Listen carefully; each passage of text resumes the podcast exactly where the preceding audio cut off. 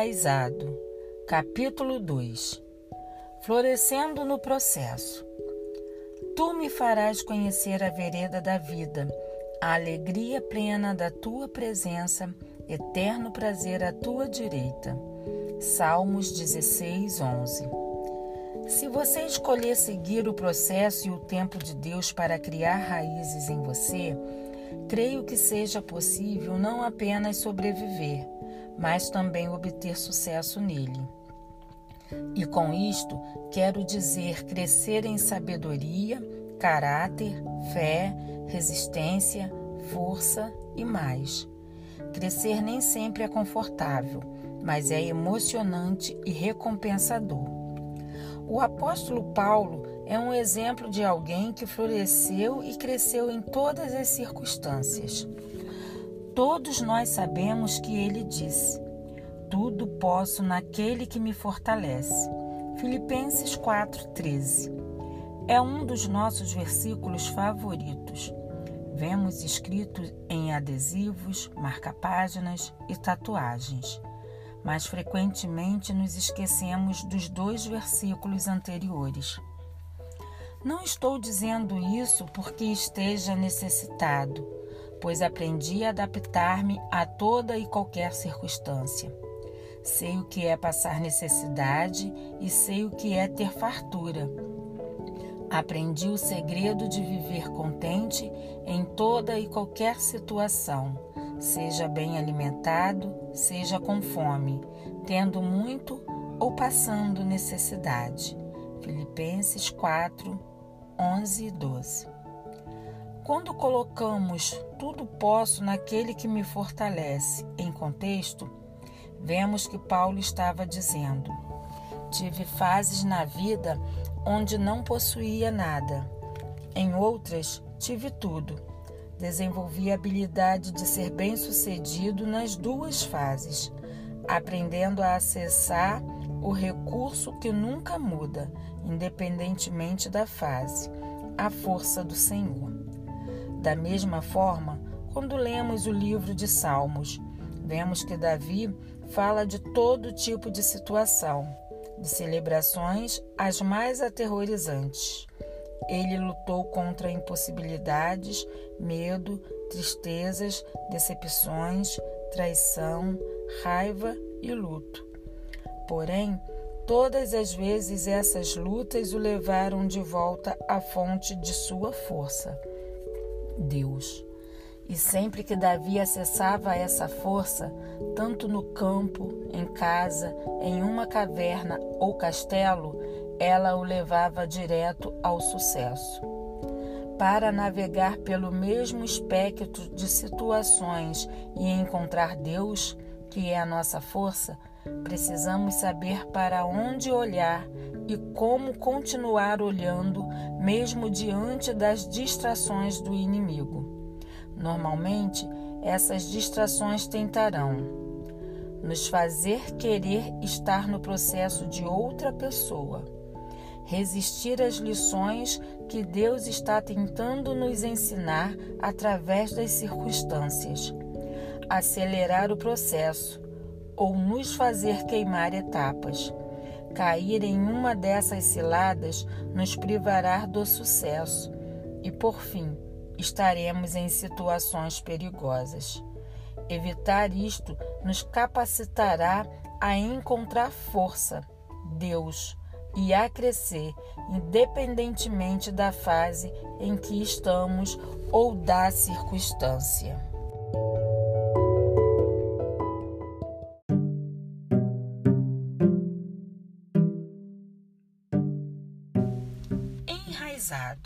Capítulo 2 Construa um muro à sua frente a primeira chave para o sucesso é focar-nos em construir o muro à nossa frente.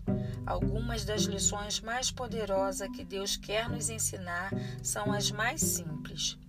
Vemos isso na estratégia que Neemias utilizou com os trabalhadores na reconstrução do muro de Jerusalém. Neemias teve um encontro poderoso com Deus depois de ouvir relatos da destruição dos muros, e Deus o nomeou para reconstruí-los. Quando ele chegou à cidade, fez um reconhecimento do local para determinar o que precisava ser feito. Então convocou os sacerdotes e o povo e delegou as funções. Neemias, no capítulo 3, lista grupos e indivíduos para o trabalho e designa-os para reconstruir partes específicas do muro. A maioria atribuiu-se à reconstrução da parte do muro mais próxima de suas casas. Os sacerdotes fizeram os reparos, cada um em frente da sua própria casa. Verso 28. Entendemos que Neemias disse: Abra a porta de casa e olhe o muro à sua frente.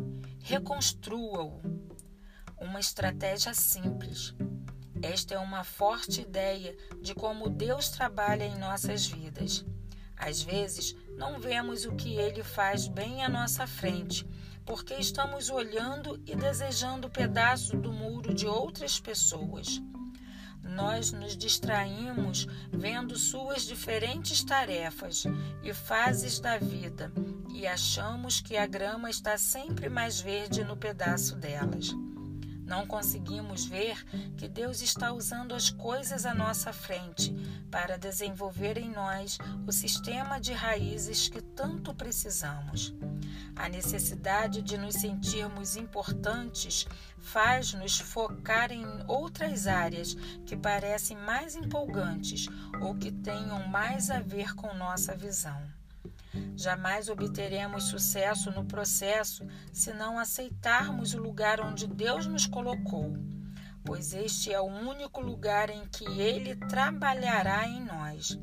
Fidelidade e obediência nos chamam a reconhecer o que Deus nos está pedindo para fazer e o que Ele está ressaltando em nossas vidas.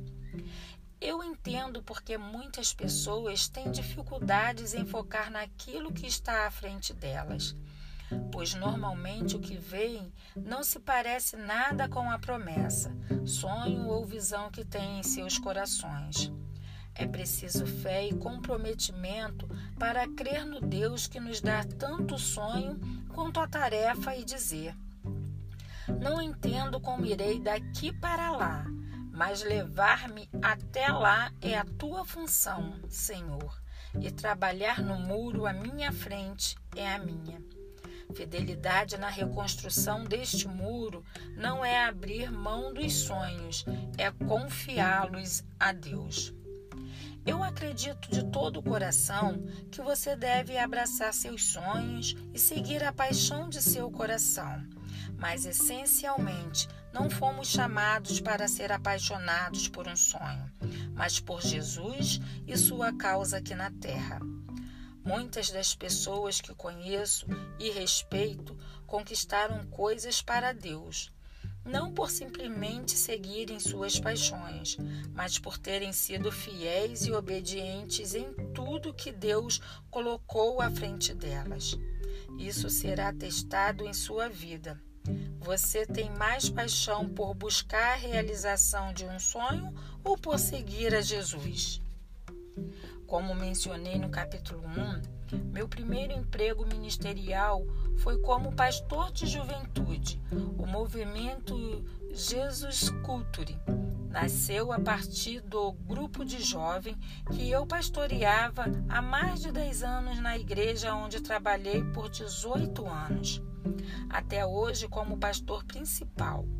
Meu coração ainda se inclina aos jovens da região e ao redor do mundo. Mas não foi sempre assim. Quando tinha 21 anos, meus líderes me pediram para ser o pastor de juventude e eu não aceitei. Na época, eu não me sentia chamado a liderar jovens ou pastorear uma igreja local. Eu queria viajar e pregar. Eu tinha lido a biografia de Billy Graham e também havia sido impactado pela visita de alguns ministros itinerantes que pregaram em minha igreja. Era lá que eu queria construir meu muro.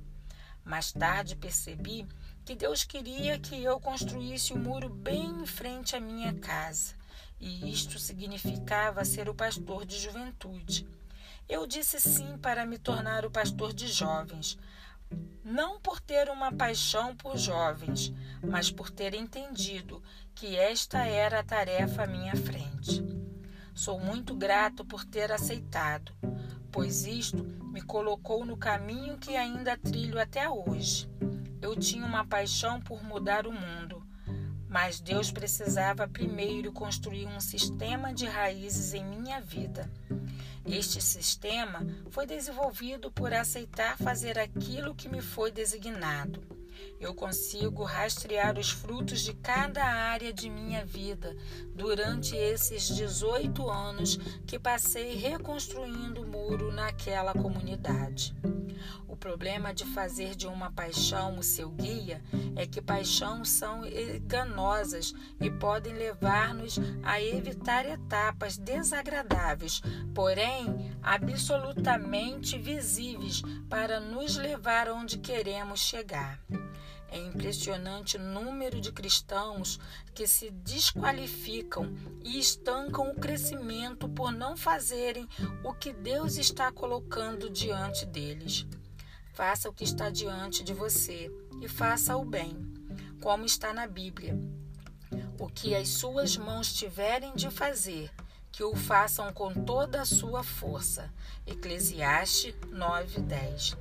E assim quer vocês comam, bebam ou façam qualquer outra coisa, façam tudo para a glória de Deus. 1 Coríntios 10, 31. Se você entrega pizzas, seja o melhor entregador de pizzas do mundo.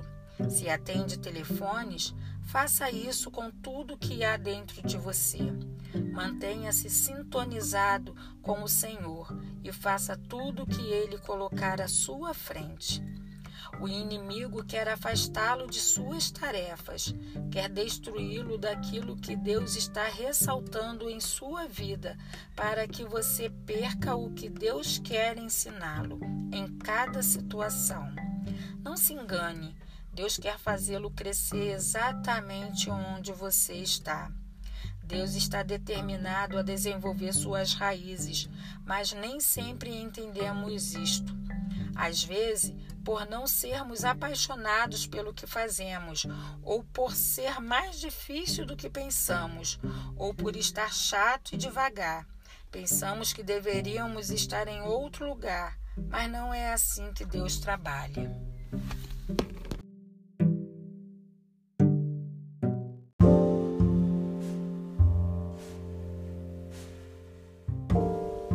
Enraizado, capítulo 2 Planejamento de aula. A segunda chave para se adquirir sucesso no processo de desenvolvimento de raízes é prestar atenção e aceitar as lições que Deus está ensinando durante uma fase ou execução de uma tarefa. Você precisará reconhecer o que Deus está lhe pedindo para fazer, mas também o que ele está ressaltando e a fase em que isto está acontecendo. Quando eu tinha 25 anos, fui chamado para liderar a classe de segundo ano da escola de ministério em minha igreja. E eu fiz isso por quatro anos. Para se ter uma ideia, começamos com 45 alunos de segundo ano e quando saí, estávamos com mais de 70. Sei que não é um número enorme de alunos, mas mesmo assim eu estava sobrecarregado. Aqueles quatro anos não foram divertidos para mim. Os alunos eram ótimos, mas a função era frustrante e exaustiva. Eu tinha que oferecer aconselhamento, apagar incêndios, assistir inúmeras aulas e cuidar de toda a parte administrativa necessária. Eu não gostava de nenhuma dessas atividades e definitivamente não me sentia chamado para elas. Fui esticado mais do que nunca nessa função. Por dois anos lutei com o sentimento de que Deus havia me posto em uma função que não era adequada para mim. Por que é tão difícil? Eu ficava imaginando: será que é para ser tão difícil assim? O que eu deveria estar aprendendo com isso? Finalmente, uma lâmpada se acendeu. Comecei a imaginar que Deus poderia estar querendo me ensinar a amar as pessoas através do aconselhamento e pastoreio. Era tão difícil porque eu estava tentando resistir. Essa era a resposta. Pareceu simples e óbvia depois que entendi, mas demorei um longo tempo até chegar lá. Àquela altura eu disse: Tudo bem, Senhor. Se o Senhor quer me ensinar a amar pessoas, sentando com elas todo santo dia, vou fazer isso. Depois disso, fiquei determinado a aprender alguma coisa com cada aconselhamento. Aprender a ouvir e aconselhar pessoas não foi uma tarefa fácil, mas tudo ficou melhor depois que entendi a fase que o Senhor havia me levado a passar.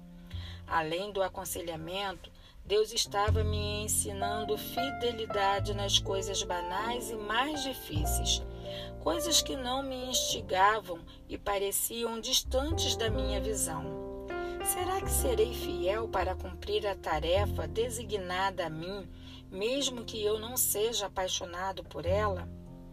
Eu não percebi, até quase o final daquele período de quatro anos, que esta fase foi a mais crítica e mais fundamental para o desenvolvimento do meu sistema de raízes. O Senhor é o Mestre, nós somos os alunos. É Ele quem mostra nosso curso e prepara as aulas. Nós somos bem-sucedidos nos processos quando paramos de dizer: O Senhor me colocou em matemática, eu odeio matemática. E dizemos: Preciso aprender matemática, ou o Senhor não teria me colocado aqui. Em meus primeiros anos de ministério, tive o privilégio de assistir semanalmente às aulas de Bill Johnson, um professor incrível. Toda semana ele abria as escrituras com tanta profundidade e revelação que eu era fortemente impactado por suas aulas. Ele estabeleceu o parâmetro para mim, um aspirante a pregador. Eu queria conseguir receber e ensinar revelações como Bill e influenciar pessoas como eu o via influenciando. Durante esse tempo, o Senhor começou a me acordar por volta de duas ou três da manhã. A primeira vez que aconteceu, tive a nítida sensação da forte presença dele. Tive certeza de que era o momento em que ele me daria uma grande revelação e seria a base para o sermão incrível. Senhor, o que o Senhor está pensando? Perguntei em alta voz. Eu só quero dizer que te amo. Ele respondeu. Legal, isto é ótimo. Pausei, esperando por mais algo mais. Não, só isso, ele disse. Na noite seguinte, tive o mesmo encontro. O que é isto? Perguntei a ele. O que o Senhor quer me dizer? Eu apenas quero dizer que amo você. Ah, tá. O Senhor disse isso ontem à noite. Algo mais?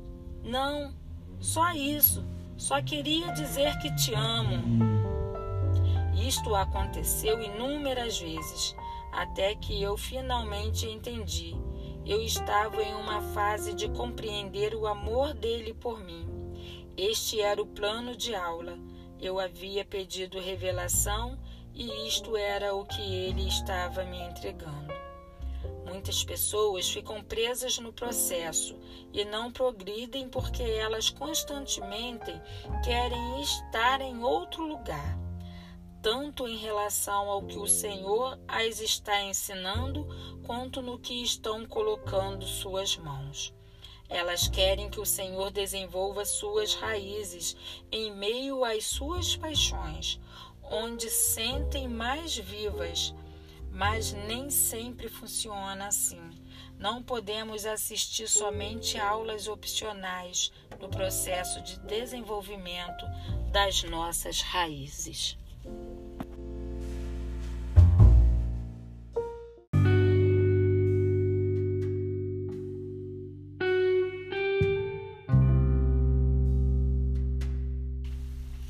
Enraizado, capítulo 2. Não apresse para ter sucesso no processo, você não pode apressá-lo. Esta é uma lição dura de aprender. Pode ser muito tentador acelerar o tempo de Deus em construir suas raízes. Você precisa entender que sair da sincronia com o tempo de Deus o põe em perigo. Cada tarefa designada traz algo essencial para a sua fundação. Se você não tiver todos os pilares em sua fundação, quando Deus adicionar o peso do seu chamado, não haverá base para sustentá-lo.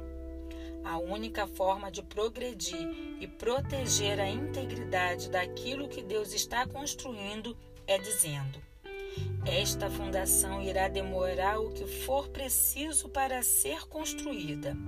Senhor, leva o tempo necessário para me levar onde tu queres me levar. E isso é muito mais difícil do que se imagina. Apressar o crescimento é não entender a visão daquilo que estamos nos tornando. Não entendemos o que Deus está nos chamando a fazer Deus sempre nos chama a fazer o impossível. Ele quer nos lançar muito além do que pensamos, onde ele pode nos fazer bem-sucedido segundo a sua definição de sucesso. Em vez de nos deixar conquistar nossa versão inevitavelmente limitada da visão.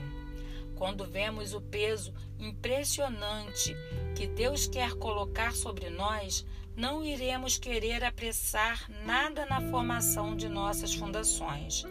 Precisamos reconhecer que, mesmo quando as coisas aparecerem ir mais devagar do que deveriam, ou nem sequer irem em frente, o Senhor estará respondendo às nossas orações. Ele estará nos dando o que precisamos e preparando-nos para aquilo que ele nos disse.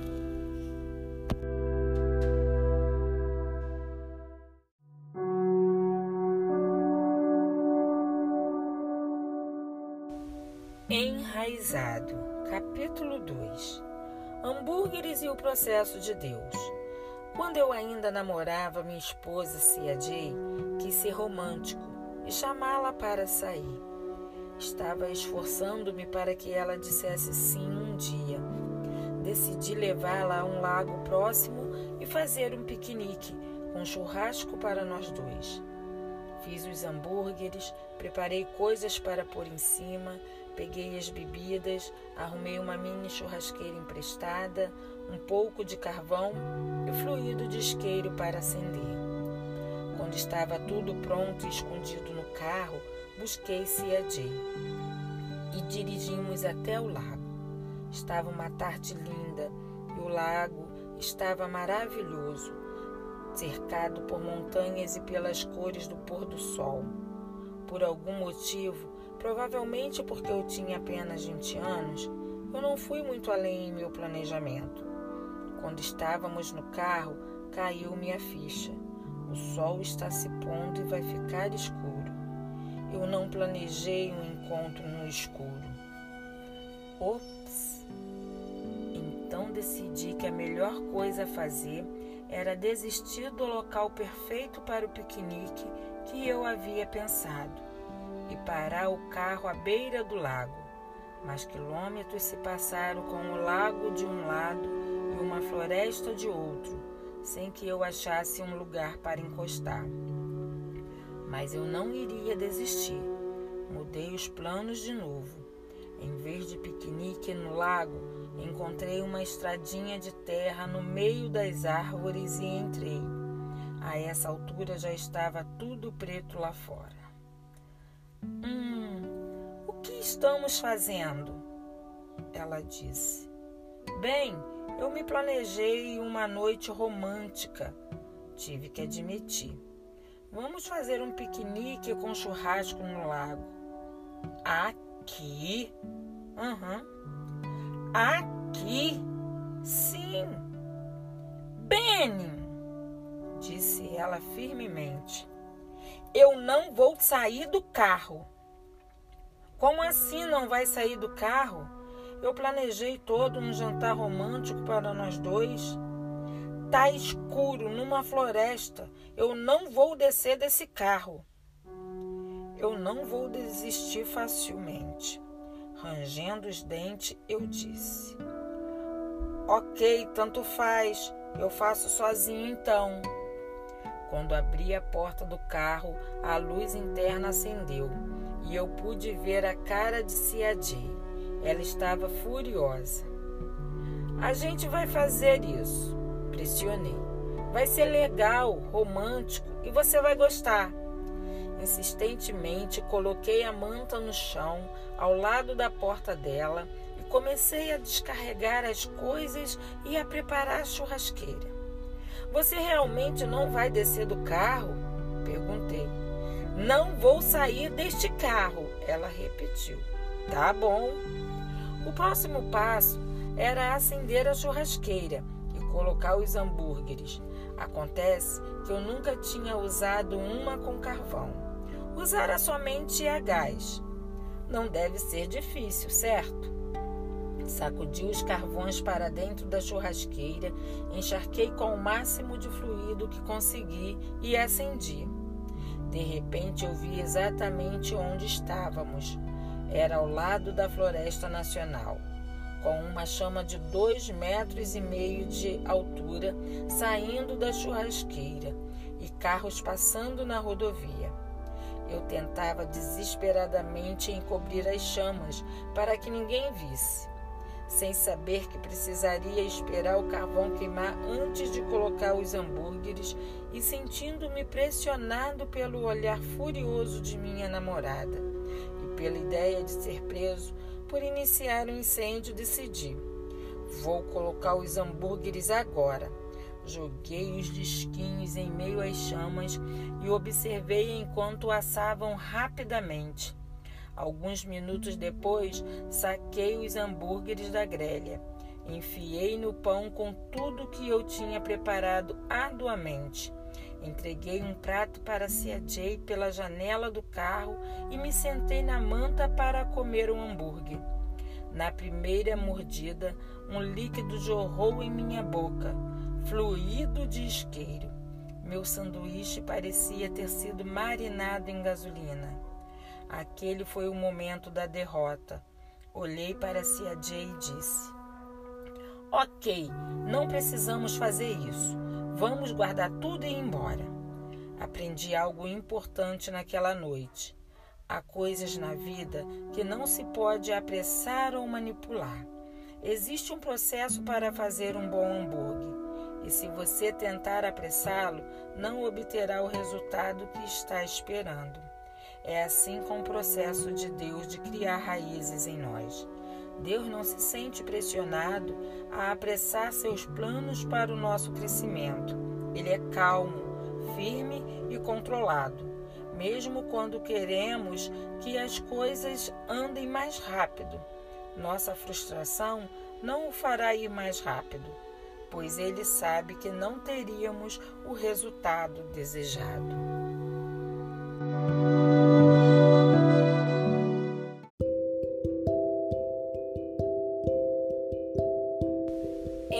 Enraizado, capítulo 2 Sentindo-se para trás. Ao longo dos anos, fui percebendo que muitas pessoas tinham dificuldade de prosperar nas áreas que Deus as tinha posto por se sentirem muito atrasadas. Eu mesmo já me sentia assim. Havia uma pequena voz dentro de mim, sempre me avisando que eu estava atrás. Até hoje tenho que estancar a enxurrada de perguntas que me fazem duvidar de mim e de onde Deus me colocou. Será que estou para trás? Será que eu deveria estar mais à frente? Quando eu era mais novo, na casa dos 20 anos, meu senso de ter ficado para trás era bem ruim. Eu deveria conhecer mais a Bíblia. Deveria ser uma pessoa melhor, um pregador melhor. Eu não deveria ainda estar lutando contra o que estava lutando. Deveria ser um líder melhor. Deveria ser um pastor melhor. Deveria ter feito isso. Deveria estar impactando mais. Eu estou sempre para trás. Li muitas biografias na época e todas esforçavam a ideia de que eu estava atrasado. Billy Graham tinha 31 anos quando se encontrou com o presidente dos Estados Unidos pela primeira vez. Martin Luther King Jr. tinha 35 anos quando ganhou o Prêmio Nobel da Paz. Thomas Jefferson tinha 33 anos quando escreveu a Declaração de Independência.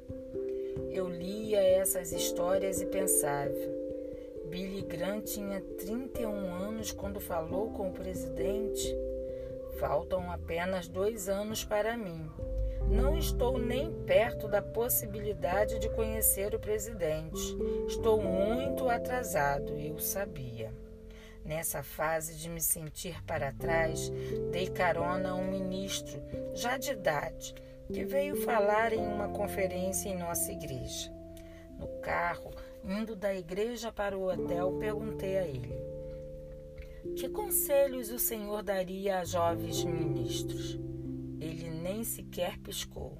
Ah, essa é fácil, ele disse. Eu iria dizer que devem parar de quererem correr para o santo lugar e levarem o tempo necessário para morrer no ato. Deixe-me explicar o que ele quis dizer com essas metáforas. O tabernáculo de Moisés foi a primeira casa de adoração na Bíblia e tinha a função profética de ensinar a um povo pecador a se aproximar de um Deus Santo. De fato, muito do livro de Hebreus é dedicado a mostrar como cada aspecto do tabernáculo apontava para Jesus e como fora cumprido em seu ministério. O tabernáculo era estruturado com lugares internos e externos.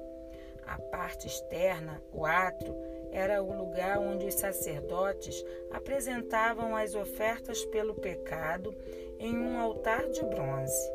O santo lugar era onde os sacerdotes, purificados e trajando vestes sacerdotais, ofereciam incenso e orações pelo povo. Como crentes da nova aliança, o ato simboliza para nós o chamado a oferecer nossas vidas como sacrifício vivo e a renovar nossa mente para entender a vontade de Deus em nossas vidas. Vê Romanos 12, 1 e 2. Ele representa santificação e formação de caráter, aprender a morrer para a carne e andar no espírito, ministrando a Deus através de adoração e intercessão, e ministrando a outros através de ensino e pregação. Aquele senhor estava dizendo que jovens ministros têm a tendência de apressar o ministério e de evitar que Deus trabalhe no caráter. Apresentam-se em impactar pessoas antes que Deus os tenha impactado suficientemente por dentro. Resistir ao processo de criação de raízes os expõe a dificuldades mais à frente desde o esgotamento ministerial até a desastres morais. Quando eu ouvi as palavras dele, um peso enorme saiu dos meus ombros. É exatamente o que eu estou fazendo, pensei. Estou tão apressado em sair mudando o mundo que não estou deixando Deus levar seu tempo para me preparar e formar-me à sua maneira. As palavras daquele ministro quebraram o poder do medo e da ansiedade que eu estava vivendo por me sentir atrasado. Senhor, orei.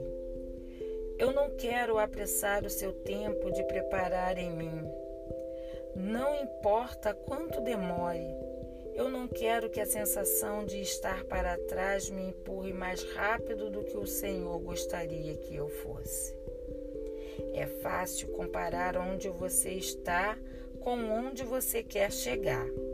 sentir uma tonelada de pressão e medo e tentar fechar esta lacuna. Mas sentir-se atrasado e correr para alcançar é tão errado quanto prejudicial. Na verdade, eu iria mais além e diria: não se apresse. Se você é como eu, precisará desacelerar para florescer no processo. Isto vai contra nossa cultura, mas é essencial se vamos permitir que Deus desenvolva raízes em nós. Ninguém corre uma maratona como se corresse uma prova de 100 metros. Você precisa ajustar o seu ritmo para o longo prazo, não para a velocidade. Se você tem um jardim, sabe que não há muito que se faça para o crescimento de uma planta. Jardinagem é um processo lento e é fácil entediar-se e frustrar-se, regando plantas dias após dia. Parece que demora uma eternidade para alguma coisa crescer. Mas se tentar fazê-las crescer regando-as duas vezes mais, você provavelmente matará a maioria delas. Plantas conseguem absorver somente uma quantidade de água e nutrientes e crescem apenas uma porção por dia. Assim acontece conosco. Se tentarmos acelerar nosso crescimento, iremos destruí-lo. Confie que Deus o levará ao seu destino em seu tempo. Deus o levará onde Ele quer que você chegue, quando Ele quiser que você esteja lá. Se você ainda não chegou lá, é porque Ele ainda não o quer lá. Na cultura independente que vivemos, de erga-se com suas próprias forças e faça acontecer. A ideia de deixar Deus guiar pode parecer desorientadora, mas ninguém pode fazer uma promessa de Deus acontecer. Aquele que promete é o mesmo que cumpre.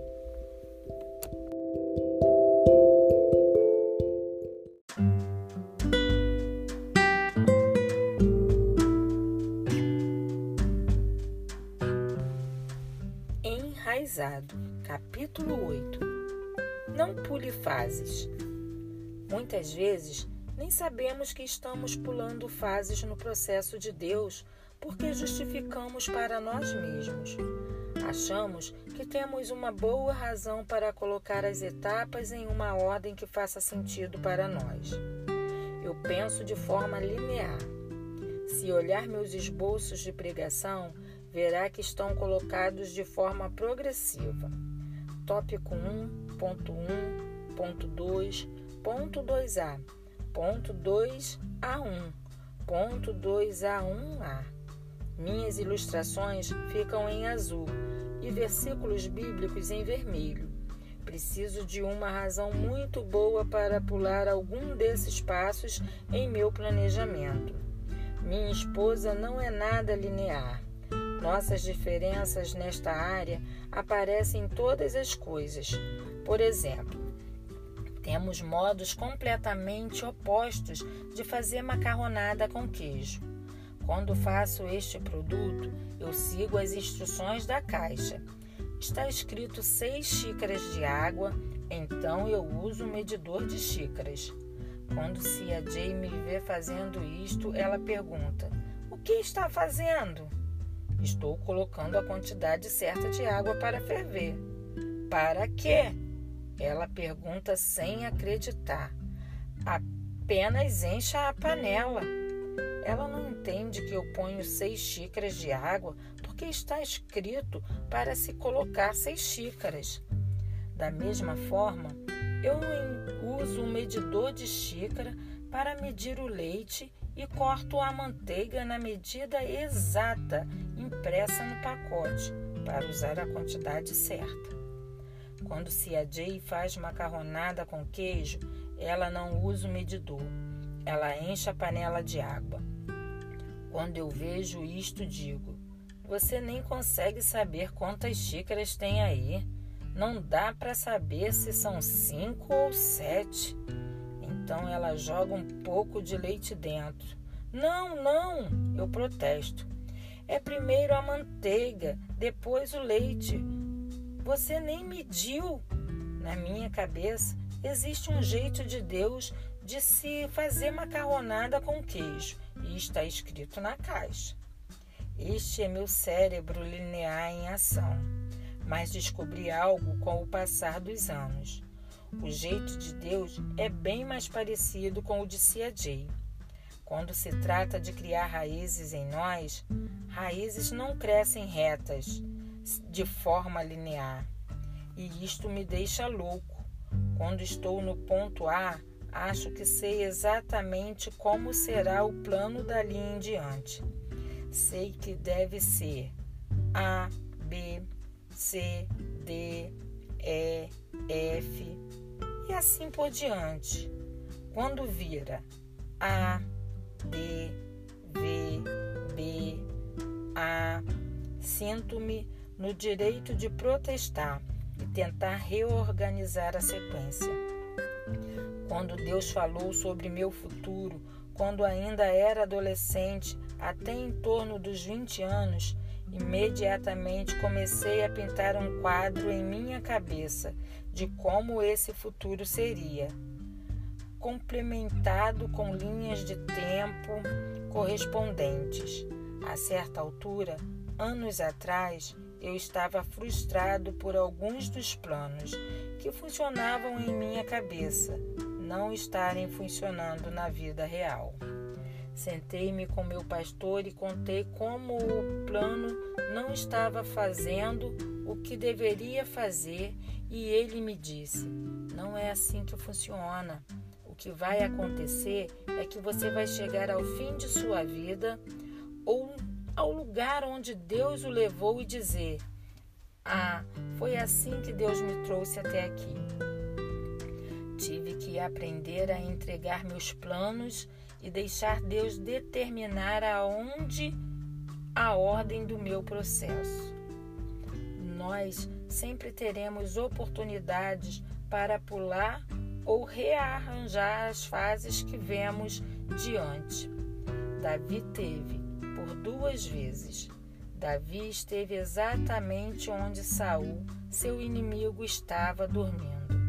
A Bíblia diz que Deus fez cair um sono pesado sobre os homens que protegiam Saul. Ver 1 Samuel 26, 12. Davi sabia que Deus o tinha ordenado a tomar o trono de Saul. E estes momentos de vulnerabilidade de Saul pareciam intervenções óbvias de Deus para que Davi tomasse posse de seu destino, ao menos para os homens de Davi. Davi, mate Saul agora, eles diziam. Este é o momento prometido. Você pode se tornar rei de Israel agora. Tudo o que tem a fazer é matar Saul agora, que está dormindo. Vê verso 8. Mas Davi se recusou a pular fases. Ele disse: Não tocarei em um ungido do Senhor. Se o Senhor quiser matar Saul, ele irá matá-lo. Eu não farei isto. Ver verso 9. Davi estava decidido a deixar que Deus cumprisse sua promessa de acordo com seus planos e a seu tempo. E quando apareceu uma oportunidade, ele não passou por cima do processo que Deus tinha posto à sua frente. O sistema de raízes de Davi ainda não estava completamente formado. Se ele tivesse matado Saul prematuramente, suas fundações não seriam fortes suficientes para que ele se tornasse o rei que Deus o chamou para ser.